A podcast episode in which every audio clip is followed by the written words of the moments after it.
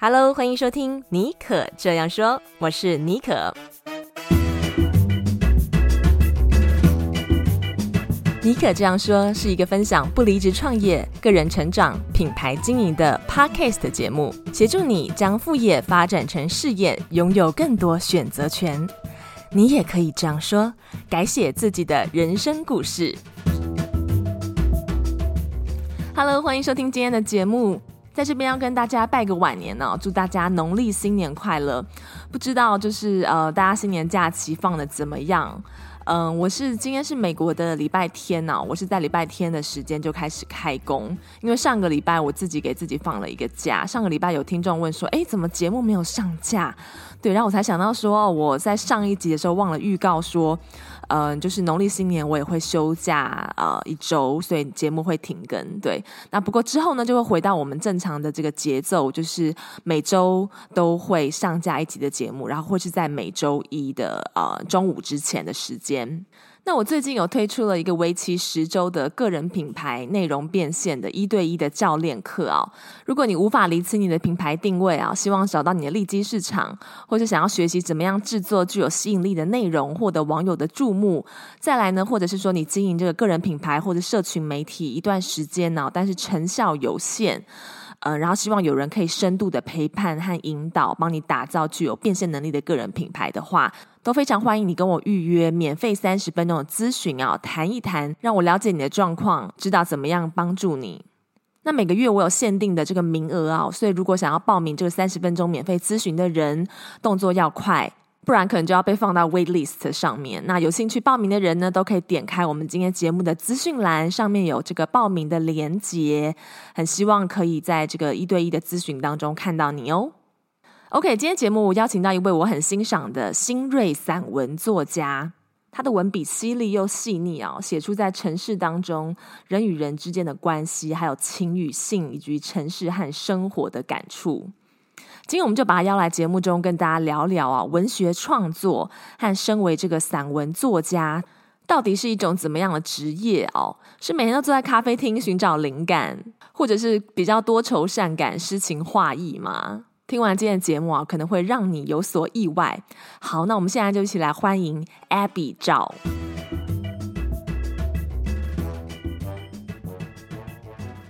Hello，大家好，我是 Abby。哎，Abby，今天真的非常荣幸可以邀请你来我们的节目，因为其实从你刚出道的时候，我就有注意到你的文字，那个时候我就觉得这个小女生她的文笔非常的呃深刻，然后是犀利又很细腻，然后感觉就是你很成熟，但后来我才发现其实年纪还蛮轻的，所以我就觉得哇，在你的文字当中看到一个早熟的灵魂，所以今天真的很高兴可以见到本人。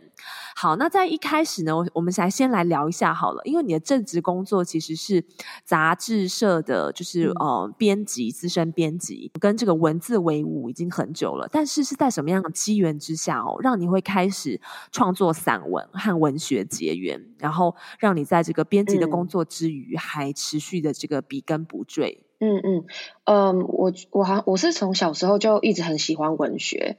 然后，嗯，小时候我妈就会买很多那个，她就会去书店买书回来给我。然后我我妈也是很喜欢看书的人。然后她那时候买了很多的，呃，是翻译文学。我还记得她第一本买给我的，嗯、就是我认真有看完的比较长篇的书是那个，呃，追风筝的孩子。对，所以我我小时候就对文学产生就是就是很有兴趣，这样，因为我会觉得，嗯，那时候可能就是生活就是那样，可是书里面就会看到很多很丰富的。嗯，很丰富的其他的人生这样，然后也会觉得说，就是里面呃书教了我很多很多东西，所以就越读越有兴趣这样。呃，然后呃小时候就是从小时候的时候我就觉得文学很重要，因为像我有时候呃比如说内心有一些问题或者是心情不好的时候，我看书我就会觉得说，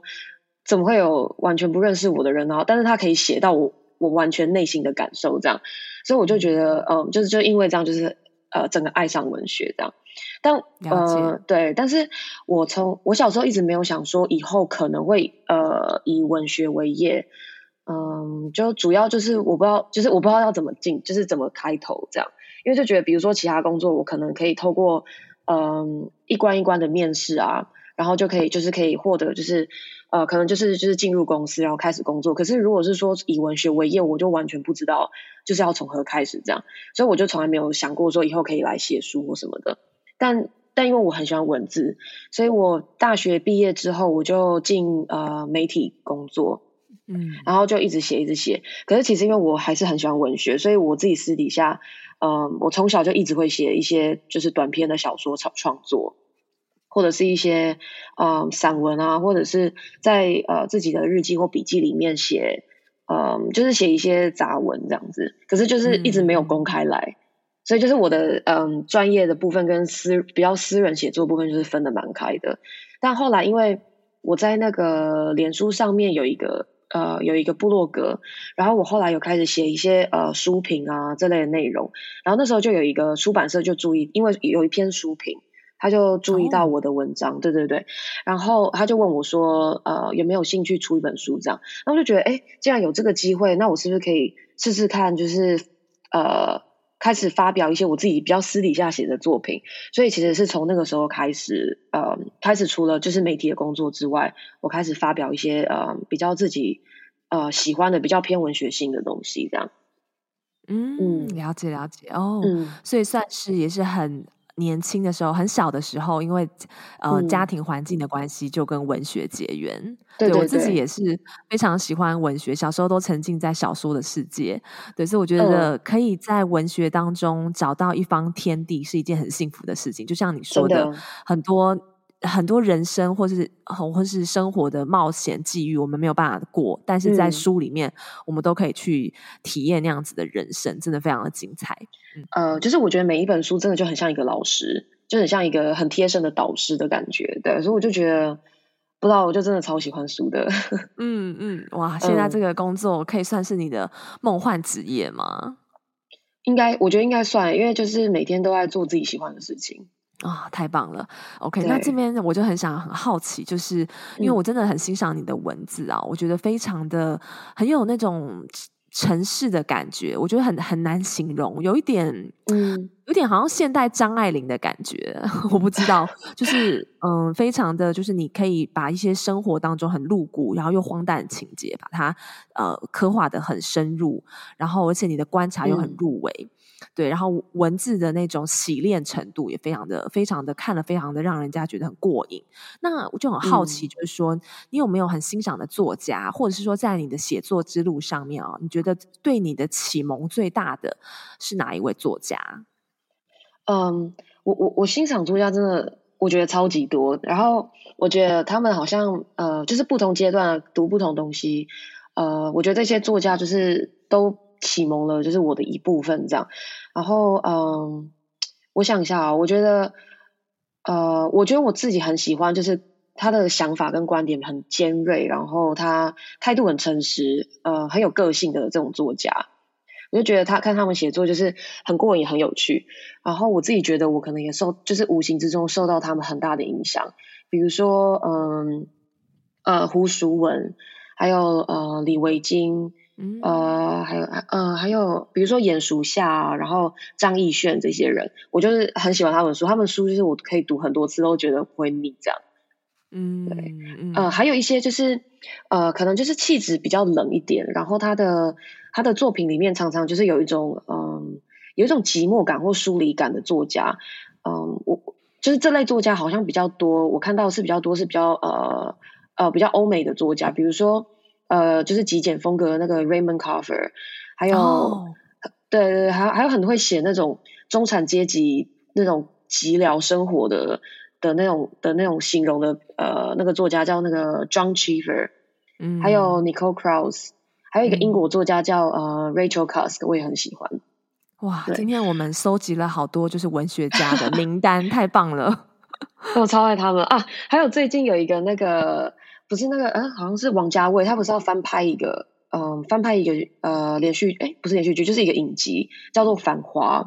就《繁花》那个作者就呃金宇澄，我也很喜欢，就是那种很市井，大家写的东西都很市井，然后很多那种小人物一起吃饭的感觉，可是你整个读起来又会觉得很沧桑、很世故的那种氛围。嗯，对，就是呃金宇澄，还有那个香港之前有一个刘以畅，我也我也就是都很爱这样。了解，你讲到这些作者，嗯、我感觉好像哎，真的在你的文字当中，好像都有一点点他们的影子，嗯、但是你又对对对，你又把它写出了一个我们台湾这个呃新世代女子的女子的一个心声，就是刻画出我们这一代的一个观察跟心声，嗯、又有一个很不同的呃，就是属于你自己的文体，但是又可以感受到就是这些人对你的影响哦，嗯、哇，所以这真的是一个文学的魅力。嗯，好，那我们来谈谈你的第一本散文，叫做。寂寞作为一种迷人的慢性病哦，你刚刚其实有提到，就是说你欣赏一些作家，就是把生活的那种寂寥刻画的丝丝入扣。然后你这本书又、嗯、又叫做《寂寞是一种作为迷人的一种慢性病》哦。到底这本书，呃，你希望透过这本书传达什么给读者？嗯，我在写呃这本书的时候，就是呃我在那个人生阶段，呃，我就常我我那时候常常在想，就是嗯、呃，人跟人之间。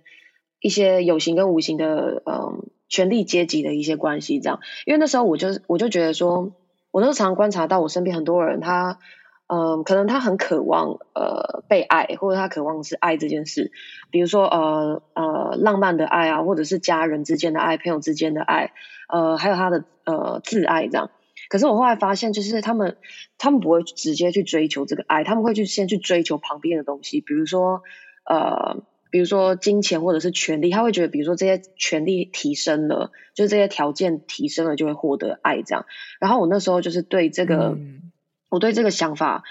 就是一直很怀疑。我不知道，因为因为表面上看好像真的是这样，可是实际上拆开来看，好像好像又没有，好像又不是这样。所以我那个时候就是一直在思考这个问题。嗯，所以第一本散文集其实很多。呃，里面大概三十九篇吧，其实很多篇都在呃表面上是在讲感情，还有一些比如说都会的呃爱情关系这些东西。可是其实我底下最想要讲的，其实就是这类就是嗯、权力阶级的问题，然后这些权力的阶级的这些意识，它怎么影响我们平常的呃各种呃我们的想法，还有各种选择，比如说我们怎么择偶，或者是我们决定自己要过什么样生活，要做什么样工作这样。对，但是嗯，嗯，不过我现在自己回去看我第一本散文集，因为我在写那本书的时候，我那时候也同时在做媒体的工作，所以我觉得我那时候可能媒体工作那个编辑脑又会影响到我自己本身的创作，我就会觉得里面有一些文章其实只是其实是为了可能有一点话题去写的，可是它可能偏离我想要讨论的那本书想要讨论核心，其实有点远这样，所以我就觉得，嗯，对，我后来回头看，我觉得如果。那本书我重写的话，我可能会删掉一些篇章，但是其中一些篇章我会就是把它扩写的更完整，这样子。我觉得真的是呃每一个作品，像我现在在看我以前的作品，也会会有一些不同的 reflection 跟想法，嗯、会希望说，哎，可以如果是现在的自己的写的话，又会是一个不同的视角。好像所以我觉得每一个阶段真的是跟作者的那个时候的生活的经验，跟那个年龄层的这个呃感动和关注的这个点是很相关的、嗯、哦，非常的有趣，真的。对，然后、嗯、我知道其实你现在也还在筹备你的第二本书，因为你的第二本书呢，跟你最近。的一个经验息息相关，就是其实你刚从美国的 Santa Fe，就是新墨西哥州回来，然后结束你为期三个月的这个文学驻村创作。嗯、哦，我觉得是真的很厉害，嗯、因为在我的印象当中，可以被选为去代表台湾，就是可以去那种文学驻村啊，在世界其他的城市都是那种一时之选的作家。嗯、那你可不可以跟我们聊一下 这个驻村创作到底是一个怎么样的一个情况？我很好奇，是说所有的作者大家集中在一起，嗯、然后每天就自己就是你们做交流，然后创作吗？嗯、是到底是怎么样的一个情景？哦，就是我这是我的第一次，就是我的人生第一次驻村，所以其实我去之前我也不知道，完全不知道会是什么样，然后就有点紧张。可是去的时候，我发现就是真的很棒，就是驻村真的是我呃创作生涯以来我觉得最真的最棒的经验，因为就是他会呃就是。我我去三个月，但其实他们艺术中心他们是以一个月为一期这样，所以有一些艺术家他是待一个月，然后有一些艺术家会像待两个月，有些像我一样待三个月，所以每一梯每就是一个月大概是算一梯这样，一梯大概五到呃五到八个到十个艺术家会住在，就是全部住在艺术中心里面。然后不是所有人都是写作的，就是里面有一些，比如说他是摄影师，或者是呃画家或雕塑家，或者是他可能很多个美才一起，就是都有在创作这样。呃，然后艺术中心他们那时候就是给我们一人一个一个呃一个套房，就是呃卧室带浴室的那种。对，但是它的那个公共中心，它呃它有比如说呃图书馆、工作室，还有厨房啊，还有。呃，餐厅这样，所以就是你有自己的私人空间，然后也有就是大家可以一起生活的共，就是公共空间这样。所以它，所以它整个环境就是，我觉得它是一个很鼓励交流跟创作的。尤其就是我去的那个艺术中心是那个就是圣塔菲艺术中心，它的建筑是呃，它的建筑设计是环形的。所以就是你在里面走来走去，你就会一直遇到其他人，或者是说你从、oh. 对，你在厨房做菜，你可能可以看到就是穿过花园，然后花园对面就可以看到工作室里面的人这样。所以我觉得它的空间设计也很有趣，它就是很鼓励那种有机的交流。像对，然后我们那时候就呃，我们就一群人会住在一起，一起生活。呃，比如说我们常就是在一起煮饭的时候，然后就说，哎，那你要不要一起吃饭啊？什么？我们就会坐下来一起吃饭，然后就会一起聊说，嗯、我们常常就会一起聊说，我们现在在做什么创作啊？然后你昨天比如说去哪里看了什么好展览什么的，所以我们就常常就是处在这种呃创作的能量里面。对，我就很喜欢这样。嗯、然后你在里面有时候也会遇到一些，比如说个性跟你比较合，或者是创作观比较合的其他的艺术家，然后我们可能就会比较常一起出去，呃，比如说逛街啊、吃饭啊，然后讨论创作这样。所以像我那时候就遇到一个跟我个性很合的一个伊朗的艺术家。呃，我们那时候，我们后来就是合到，我们常常就是一起出去，然后一起就是记录、拍照、记录东西。我们最后就还决定说，就干脆从那边开始进行一个双人创作，这样。所以我们现在就是跨国在进行双人创作，哦、就很有趣。创作什么内容呢？呃，那个内容就是呃，秘密吗？不，没有没有没有，其实就是一个比较科幻的内容。我们就是做了一个主题，就是我们主题就是。呃，比如说，呃，他先写一篇，他写完之后，他丢给我，我我就继续再写，有点像是交换日记，可是是创呃小说创作的交换这样。可是他的大主题，哦、对，可是他的大主题是，嗯呃，呃，就是我们想象未来生活会是怎么样。嗯、对，所以他就是蛮天马行空，他有一点暗黑这样。然后因为那个艺术家他是画家，所以他会把就是我们写的东西画出来。就是变成一个画面呈现这样，嗯、然后我就是我们以后有想法，就比如说可以把它整理整理，弄成一个完整的作品，可能可以出版啊，嗯、或者是展览什么的。对，了解。对，然后嗯，还有一个就是我们那时候，呃，我们比如说我们几个艺术家之间，我们有自就是自动自发，我们想说可以办个沙小小的沙龙，就是我们会每个一到两个礼拜，我们就会聚在一起。然后把现在正在进行中的创作，或者只是单纯可能只是有个想法，但不知道这个想法可以往哪边去，我们就会就是坐下来，然后大家一起讨论，然后就是可能会有一些就是比如说建设性性的批评，或者是鼓励，或者是因为我们大家来自不同的领域，所以大家都有不同的呃建议，这样，所以我们就是集思广益，大家集思广益一起坐下来，就是帮彼此发展他的想法，这样，所以我就觉得这整个驻村的经验真的很棒。嗯，我觉得听起来非常的特别，因为你有没有觉得，身为艺术家或是写作者，有的时候蛮孤单的，因为我们都像是一个一个自自己单打独斗，在自己的小宇宙里面工作，所以可以有这样的机会，好像你可以遇到来自世界各地，然后不同呃背景。然后不同创作美材的艺术家，嗯、等于是把让你们在一个地方进行交流，然后那种创作的能量的那种、嗯、那种呃，可以激激荡出来更多的灵感和新的一些创意的火花。对对对，真的，因为我这次去，我就发现，因为我平常在家里创作，我真的，而且我我我我已经远距工作四年多了，所以我通常在我都是一直在家写作，然后我也就是觉得写作就是很孤独的事情。因为真的就是关在家里写这样，嗯、可是我去驻村的时候，我才发现其实写作它不一定是孤独的，它可以，比如说他的创作的，当然是最后坐下来写一定是自己一个人，可是你前面的创作可以很活泼，或者是可以很互动式的，就是我觉得我这次去驻村最大的收获，可能就是觉得写作它的玩法其实可以很广，它的多样就是多元性也可以很多，就是这是我去驻村之前我没有很有很意识到的。我觉得他的就是驻村这件事对我的收获很大。嗯，哇，非常期待你的新作品，好像是在、嗯、呃今年的年中之后会跟大家见面，对不对？呃，二零二三年年中过后出版这样。嗯，然后嗯、呃，这本书这是接下来这本新书暂定的书名，呃，是绿洲沙龙。呃，不过这书名可能到时候呃可能会改，只是说目前暂定是这样。哦。呃，这本书跟我第一本呃不太一样，是这本书还会有我的摄影作品。哇！所以它其实是对，就是摄影跟散文集结合起来，然后它的内容就是会写一点我的呃驻村的生活的经验，呃，但是更多的是呃我在美国西部旅游的经验，比如说我在那边看遇到了很多很有趣的人。嗯、呃，看到了很多呃很有趣的那种沙漠里的小镇，就是有一种有一种日常里面很魔幻的感觉，这样，嗯，就是我会在这本书里把它呈现出来啊，非常的期待，嗯、非常期待。OK，我们 就是聊了很多一些你的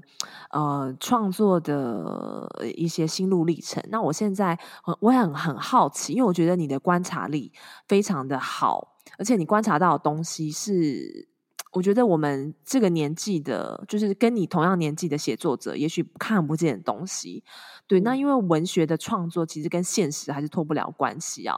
嗯，嗯，那作为一个身为一个作家，他的观察力非常的重要。我就很好奇，说你平常是怎么样去观察周遭的一切？然后慢慢把它变成你的写作素材。然后你认为说，就是我们听众，也许有些人，很多人也对于写作很有兴趣。那那写作其实就是说，从要呃回归到于生活的一些观察，变成你创作的养分。嗯，你觉得他们要怎么样在生活中培养这种敏锐的观察力呢？嗯，我觉得我我觉得可能每个人方法不一样，但是我自己如果只有讲我我讲只讲我自己的话，我觉得我的观察力真的有提升，其实是。跟我就是有专呃开始专注的在训练自己的聆听力有直接的关系，因为我那时候就我觉得聆听这件事情真的很重要，因为我有时候你去观察，比如说大家讲话，其实大家看起来在讲同个话题，可是其实大家都只是在表达自己而已，他其实不是为了去了解别人或真的在谈论什么实质的东西，所以我觉得呃练习聆听真的还蛮重要的，它就是一种。你真的对对方很好奇，然后真的对这个话题很有兴趣，而不是就是透过这个话题，你想要很想要表达自己，或者是或者是可能心里对自己有一些焦虑，你想要去反转那个你在外界的形象，这样就是那个会变成很比较自我中心的一个、嗯、一种处事的方法。但我觉得，就是如果学会呃聆听这件事的话，你就会从呃比较比较完全跟自我相关的这种。呃，局限里面就是踏出去，所以我觉得这个对我来说，就是这一个呃想这个想法上的突破，就对我来说帮助真的很大。因为我从那个时候开始，我就会真的注意到外面很多很多的事情，就为什么这个人会讲这句话，为什么他呃为什么他要讲这句话，他实际上意思到底是什么？这样，所以我觉得。呃，我觉得就是那种聆听的艺术很有趣。然后我那时候也看了很多相关的书，然后网络上有很多，对对对，网络上有很多电影在讲聆听的艺术的。所以我觉得这对我来说帮助真的很大。像是有什么书，如果你还记得书名的话，可以呃跟我们分享吗？我我现在快速的 Google 一下，你现在在找，好好，那你在找的时候，我来讲一下。我觉得你讲这个聆听的艺术也是很有趣，因为我发现真的的确，我们常常在听别人说话的时候，我们。不是在听别人说话，我们是在想我们下一下一个要讲什么。但是你这样就很可惜，你就丧失了你走进那个人世界的机会。嗯、那我觉得，身为一个写作者，嗯，真的是，如果你可以，有的时候你要去把自己给去掉，然后，嗯，嗯，好像就是去扮演他的一个角色吧，真正进入他的世界。那透过聆听，这是一个最快可以。呃，做这样子世界的这种切换的一个方法。哦，所以我觉得你的这个、嗯、这个方法我觉得还不错，而且透过去听人家讲话，其实常常在比如说在在咖啡厅排队买咖啡的时候啊，嗯、有的时候我也会去就是打开打我的耳朵，打开我的天线去听前面的人在讲什么，然后就哎，嗯、就是然后就会去猜，就是说他下一下一个要。讲的话是不是跟我想的一样？嗯嗯、就是这样，借此去培养自己的观察能力，从他的这个外表和他的神韵来去猜他下一句话，嗯、也给大家做一个小小的参考。真的啊，我找到了，我找到了，太棒了！呃，大块出版的一本书叫做《你都没在听》。哦，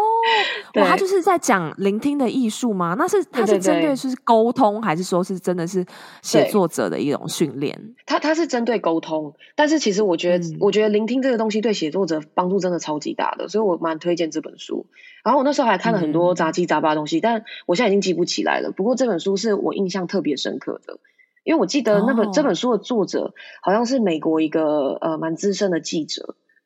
对，所以就是记者通常都要.都还蛮，就是这聆听的这个部分都还要蛮厉害的，所以我就觉得他，我觉得他写的真的很好。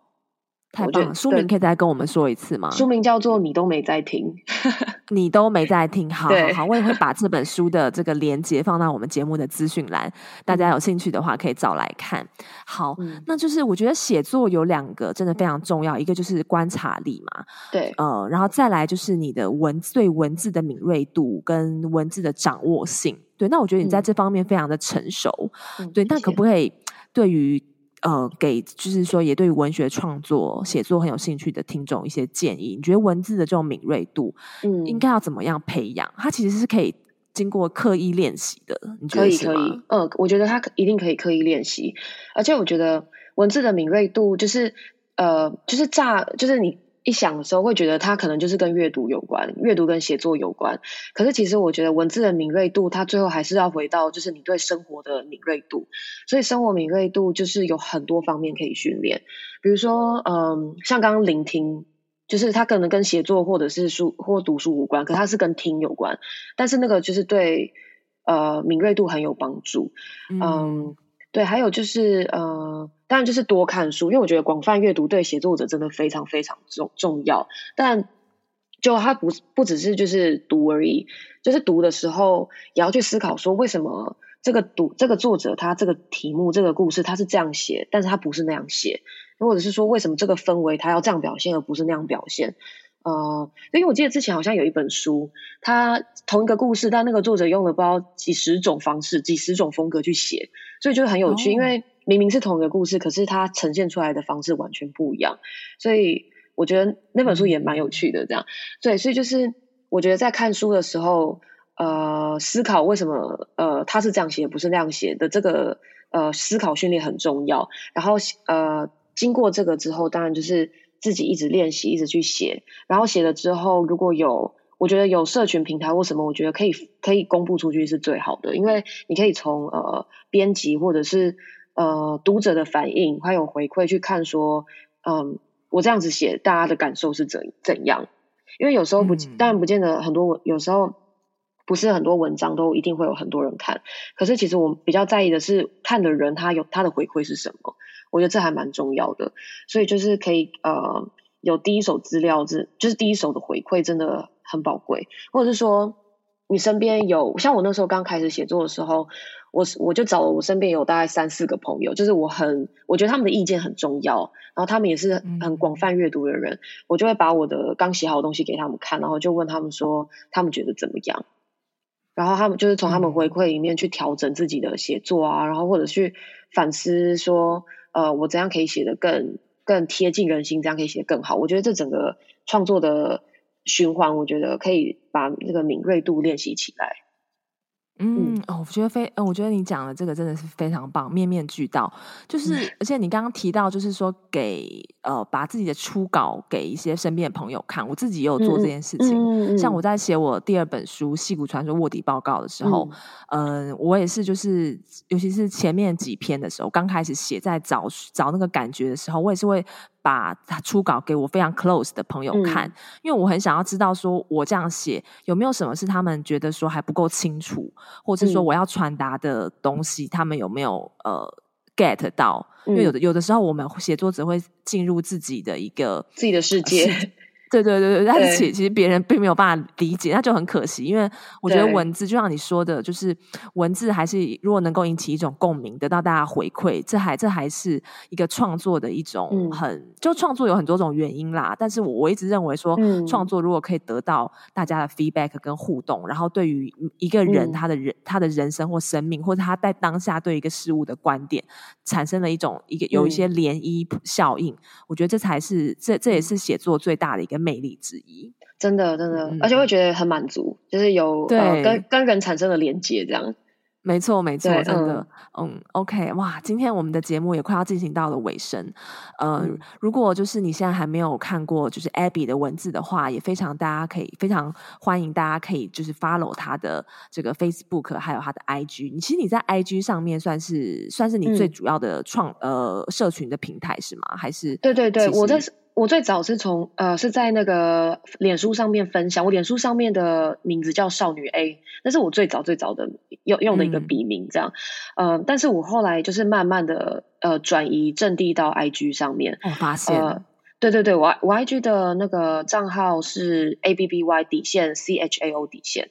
就大家如果、嗯、大家有兴趣可以去看看，嗯、呃，因为我后来转到 IG 主要是因为。我自己有在摄影，所以我觉得 I G 这个平台比起脸书更适合我。但是我是很晚才开始玩 I G，、嗯、是我出第一本书的时候，我的出版社跟我说，你要不要办个 I G，所以那时候我才开始。哦、我对对对，那时候我才办的。但我一开始、嗯、一开始用，我就觉得天啊，就是 I G 实在是适合我太多了。嗯，对，所以我现在主要就是呃，脸书 po 文比较少，主要都在 I G 上面。了解了解，我有发现，对对对，而且你的 I G 很精彩，嗯、就是你的摄影也是。呃，我觉得也是你的另外一个强项，而且非常的就是很有那种艺术感啦。我觉得，所以大家也很也很推荐大家去 follow。OK，那最后呢，可不可以给就是也想要从事文字创作或是对文学有兴趣的朋友听众最后的一点建议？其实我们刚刚已经谈到了很多，有没有一些 extra 的你想到的，或是一些鼓励的话？嗯嗯、呃，我觉得。我觉得，我想想看哦，我觉得就是除了当然就是多读好的作品之外，我觉得好好的生活也很重要。因为，因为其实我觉得一个人写的东西反映的就是他这个人，所以嗯，当然就是好好过生活，就是我指的不是说呃，比如说要吃香喝辣或过什么很精致的生活，就是嗯，嗯，就是我觉得好好过生活是一一种态度，就是你很诚实、很勇敢的。去用最你自己的方式去过生活，然后不是因为别人的意见或者是期待去过活。我觉得这对我来说就是好好过生活。然后他当然就是他的方式有很多，比如说呃，可能有些人就是变得很嬉皮，可是有些人可能就是过得很呃很高级或什么的，就是大家都有自己不一样。就是我觉得他只要忠于自己就好了。这样，我觉得我觉得一个人就是有很诚实的在过生活，他写的东西你真的可以感觉得到他的那个。就是那个真实的感感觉，还有他的他的力量，这样。嗯，哇，非常棒，嗯，很真实的过生活，然后每每一个当下，你去体会那种生活的五味杂陈，还有你经历过的事情，嗯，去真的深刻的在那个里面去感受。就我觉得这样讲好像有点玄，嗯，但是我知道你说的你说的那种意思，嗯，就是说好像对于。保持一种好奇心，对你的生活的周遭的事物、嗯、感到呃，把它那个天线给打开，然后真的是一分一秒把你的这个五感也给打开。嗯、OK，好，今天非常谢谢 Abby 跟我们分享她的创作历程，还有她在就是刚从神塔费回来带回来驻村的一些呃这个呃呃收获，还有最后她也给我们了要怎么样呃培养观察力，还有文字的敏锐度，还有对大家对于文字创作的一些朋友的一些建议。好。那我们也非常期待你的下一本作品，也很期待看到你未来在这个写作方面可以写出我们这一代就是女性的心声。嗯，嗯，谢谢你，彤，谢谢你，嗯。不知道今天你听完我跟 Abby 的对谈，是不是也勾起了你的创作魂，或是对文学的憧憬？非常谢谢你收听今天的节目。那我邀请你，如果喜欢今天这一集节目的话，可以把这一集的节目截图，然后分享在 IG，并且呃标示我。我的 IG 账号是 xjbonjour，xjbonjour，这样子我就知道你有在收听支持我这个节目。那也不要忘了，可以到 Apple Podcast 帮我留下五颗星，还有你的留言。你的这个小小的动作，就是对我做节目最大最大的动力。那最后，我也想要告诉你，Start small, but start now。如果你现在有什么梦想，哪怕只是跨出那一小步，都会为你带来非常大的动能，让你持续前进。你也可以这样说，改写你自己的人生故事。好，那我们就下一集节目再见喽，拜拜。